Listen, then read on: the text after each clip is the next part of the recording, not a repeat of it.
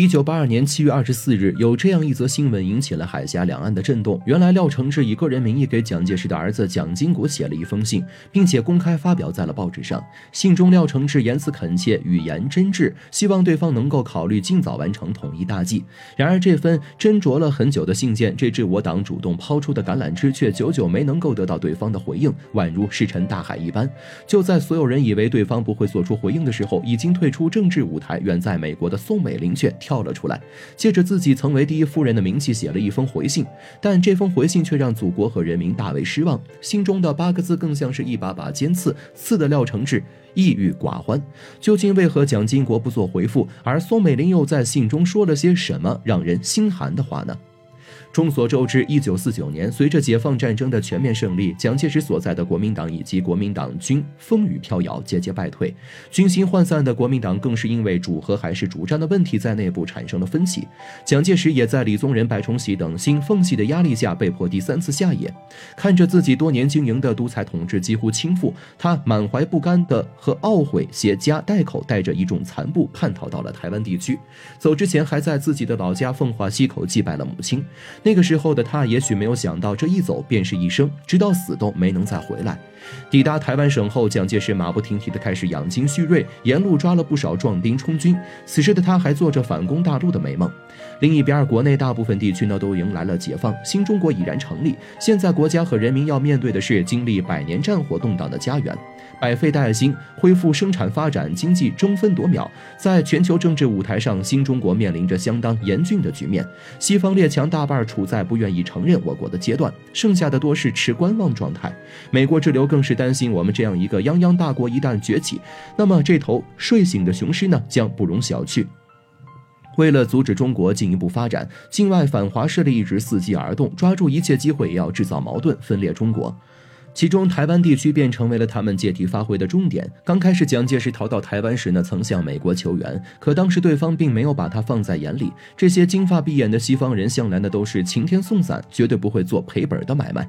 等到新任总统上台后，他们对外扩张的策略发生了改变。美国政府为了建立阻止红色政权步入深海的防御链，将台湾地区也纳入了他们的布阵范围。这时候，蒋介石恢复了利用价值。为了拖住中国强大的脚步，美国人拿出了他们。屡用不爽的老套路打分裂牌，他们将目标定在了从大陆退守到台湾地区的蒋介石身上，明里暗里的又是给资金又是给武器，有了这条大腿在背后支持，老蒋反攻大陆的心思呢越来越重，气焰也随之嚣张了起来。他在台湾地区做了不少小动作，从上到下洗脑军民。为了防止这些残部有回大陆的心思，蒋介石甚至颁布了命令。下令封锁了海峡两岸间的诸多航路。出于要尽快得到美国政府的信任支持，蒋介石付诸行动，多次派兵在祖国东南沿海地区做出了挑衅动作，当地居民惶惶不安。很明显，蒋介石的这个行为正中美国人想要达到两个中国的目的。但这个阴谋并没有逃过中央中共领导人的眼睛。我党在第一时间做出了反应，对于蒋介石的挑衅行为，他们决定动用武装力量做出回击。一方面遏制分裂分子的阴谋，另一方面通过武器达到。威慑作用。经过部署，毛泽东等中央领导人决定动用武装力量进行威慑，遏制台独分子的萌芽势头。经过多方面的部署，一九五八年八月二十三日，中国人民解放军驻福建部队对金门地区进行了连续多日多次的大规模隔海炮击封锁行动。这次事件对蒋介石及其国民党部队形成了一定的威慑作用。起初，国民党军队有些猝不及防，等回过神来的时候，已经损失惨重了。直到一九七九年，中国与美国建交后，这场漫长的炮击才终于结束。但在炮击期间，两岸交流呢举步维艰，而台湾地区呢，本地民众在蒋介石。闭目塞听的管理下，也逐渐放弃了回到大陆的想法，反而逐渐将天平开始向日本、美国倾斜。这其中分裂分子们功劳不小。从建国开始，我党的领导人就一直致力于缓和两岸关系，解决两岸问题，为此废寝忘食，从未停止过努力。有过内战经验的他们，希望可以不动用军队炮火和平解决两岸问题，于是创造性的提出了和平解放台湾的大政方针。在当时的大环境下，许多可以往来海峡两岸的台商、陆商，无一不在努力传递这份祖国殷切的希望。为了能够尽早与台湾当局对话，我党发动了一些力量，甚至不惜通过世界媒体的舆论效应。积极的争取对话机会，只为两岸早日统一。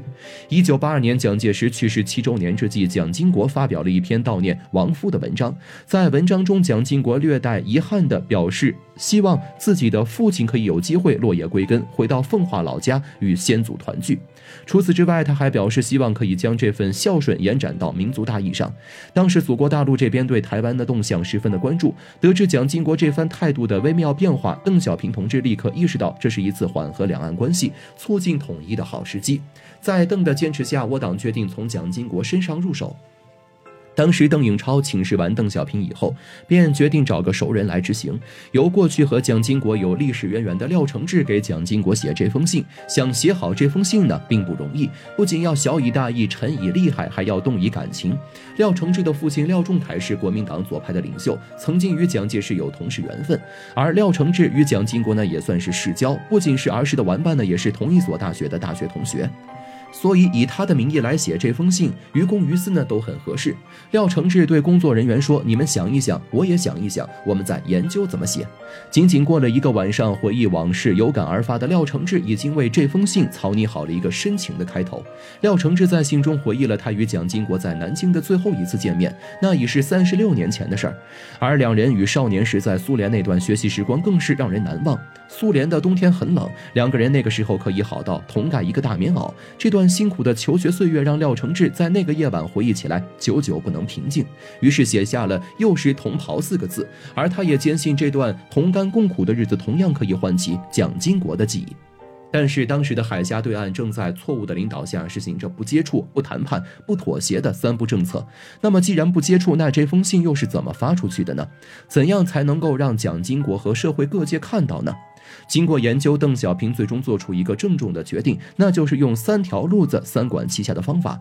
所谓三条路子，就是三种发信的方法。第一种方式，将关于这封信的电报先发到香港，再发到欧洲，在欧洲落地之后再发到台湾。第二种方式，由新华社先发预稿，再发通稿。第三种方式，由香港能够进台湾的报纸把这封信刊登出来。经过周密的计划，当这封言辞恳切的公开信发出之后，在海峡两岸产生了巨大反响。很多人评论廖承志的这封信不但感性，说的呢也很透彻，站的角度也很高，各方面来看都是理想状态。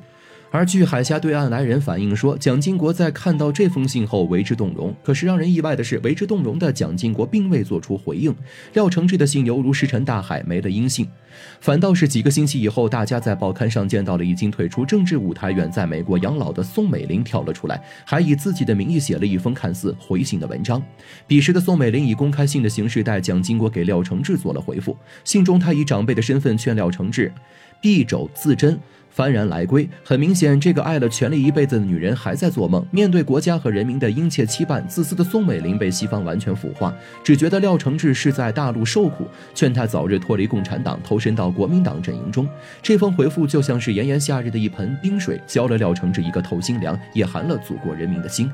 但是，祖国统一的愿景不会被任何困难打倒，更何况是一个目光短浅的被资本主义洗脑的自私女人。